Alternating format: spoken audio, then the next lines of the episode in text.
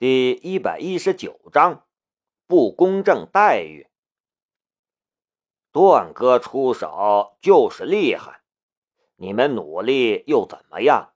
你们编程快又怎么样？代码好又怎么样？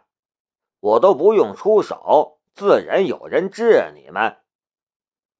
第一次，李杰对自己的新身份有了一种由衷的认识，他觉得。自己有了现在这个身份，几乎是呼风唤雨，无所不能。你们不能这样，不能这样！老大气得眼圈都红了。他们辛辛苦苦努力了那么久，付出了那么大的辛苦，最终的结果却是这个。想想之前没日没夜的复习。再想想，为了比赛做出的牺牲，到底是为了什么？这个世界哪里有公平可言呢？那一刻，就算是南明这种对生活充满了热爱的人，也有些失望。这就是所谓黑幕吗？南明看着李杰，眼中有着深深的探究。他觉得他必须好好查查看，这家伙到底是为了什么呢？这种种手段就只是为了一场小小的编程比赛，至于吗？为什么？没事不过是六千块钱而已。南明安慰老大道：“如果按照他的成绩的话。”第二名应该有六千块钱奖励，他再找几个 bug 就是了，很简单。但老大哪里甘心？他还想要大声疾呼，想要抗议，但这里谁会听他们说话呢？原本他是为了那奖金或者为了出口气才来参加比赛的，但到了此时，所付出的一切。又哪里是一句奖金就能代表了的？这也早就不再是一起之争，只是因为他们突然发现，原来自己也可以在众人的注视之下发光发热，原来他们也能成为众人眼中的天才。这让老大感受到了自己的价值，觉得自己并不是一个一无是处的普通大学生。但突如其来的打击却让一切破灭了。终于，他也只能认命，低下头，捂住脸，呜呜哭了起来。在李杰嚣张的笑声里，在众目睽睽之下，老大终于忍不住委屈，流下了男儿泪。南明咬着牙。这种感觉到底是什么？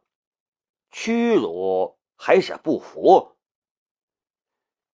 这是什么混账事儿？领导，你可以想个办法呀！国安大哥也看不下去了。我哪有什么办法？国安大叔苦笑。安全局虽然牛，但也管不到青阳大学呀。看台上，观众们已经开始骂娘了，各种乱七八糟的东西从看台上丢下来。学弟，别哭了。旁边传来一个声音，老大抹抹眼，就看到工匠精神的几个女生走了过来。我叫赵恒勋，今年大三。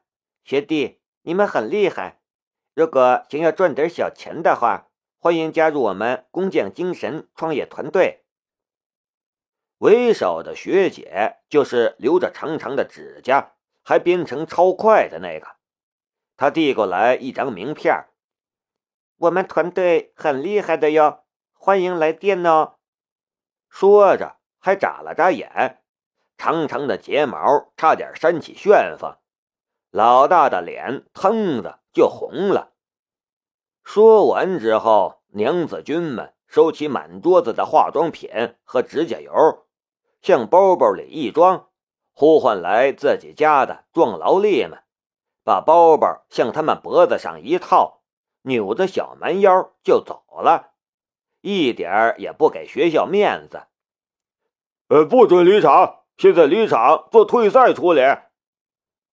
学院就算是玩了一手黑幕，也要顾个面子。此时怎么能让他们就此退场呢？但娘子军们哪里管他们？反正他们又不是寄信院的。娘子军们和自家汉子们搂搂抱抱，就那么潇洒的走了。另外一个参赛台上，米沁学姐和自己男朋友对望了一眼，也直接收拾了手边的钢笔和笔记本。哎，本来还想拿了奖金帮你买个手机当生日礼物的。米沁对男朋友道，又对旁边那凑数的女生道：“对不起呀，小妹。”“呃，没事编程大赛多的是。”“哦，也是。”说着就走了。老大，咱们不哭。咱们也走，这种比赛谁稀罕？南明安慰老大道。老大也不好意思了，在众目睽睽之下流泪，岂是男儿所为？不就是六千块钱吗？没什么的，没什么的。虽然这么安慰自己，老大还是不愿意抬起头来，他怕自己失去理智。直接冲上去痛扁李杰。看台上，张总摇了摇头，走到了主持人旁边，拿过话筒问道：“南明同学，哪位是南明同学？”南明疑惑的抬起头来，看向了主席台。张总已经认出人来了，点点头，说道：“你等我一下。”说着，就准备离开看台。校方慌了，连忙过来阻止：“呃，张总，张总，接下来还要您颁奖呢。”颁奖？颁奖的人都走了，还颁什么奖？纪念奖吗？我赞助这次比赛，主要是为了提高学弟学妹们的编程热情。我也说过，不会干涉比赛评选。不过我会考虑一下，明年是否还继续赞助的。张总甩下了一句，转身走了。南明走到了大门口，站在那里等着张总。他虽然不知道张总是谁，但在主席台的恐怕不是简单人物。看到俩国安的人还站在那里，看他们俩脸色都不太好。南明有些不好意思，苦笑道：“让你们看笑话了。今天这事儿，说实话，怪不到这俩人，只是他们适逢其会罢了。就算是没有他们，既然有李杰从中作梗，最后评比的时候也会有黑幕。都怪我们。”国安大叔叹口气。不知道说什么好，他都开始掏钱包了，肉疼啊！南明同学，你认识张总？国安大哥问道。张总？哪个张总？南明真不认识啊。呃，就是刚才那个微软中国的副总裁。国安大哥一副见到偶像的样子。大叔，你们的思想工作没做好啊！南明还有心情开玩笑。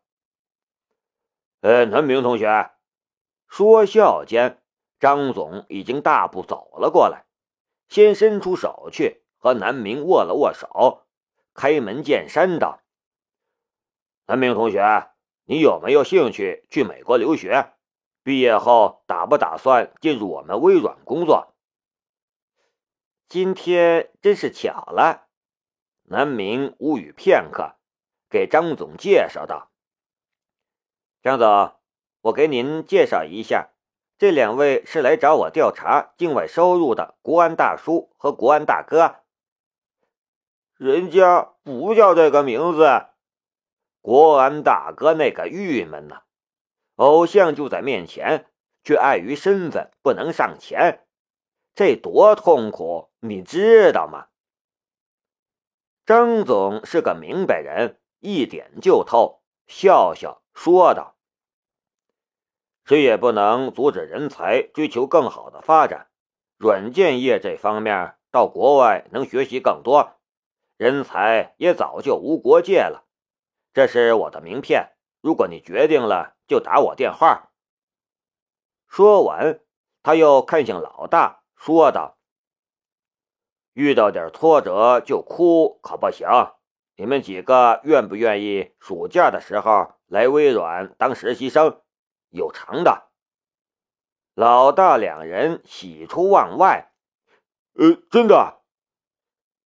你们有我电话。”张总身份特殊，不愿意和两位国安多接触，拍拍老大肩膀，又对南明点点头，就走了。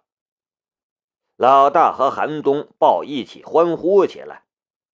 对任何一个有志于 IT 行业的人来说，能够去微软当实习生，可不是一万块钱能买来的，这简直是太爽了。两个人觉得自己简直一下子从地狱到了天堂。看到了吧，我很爱国的。南明摊摊手，对国安大叔道：“南明同学，我们不会干涉你去外企工作的。”国安大叔干巴巴道：“这种时候他还能说什么？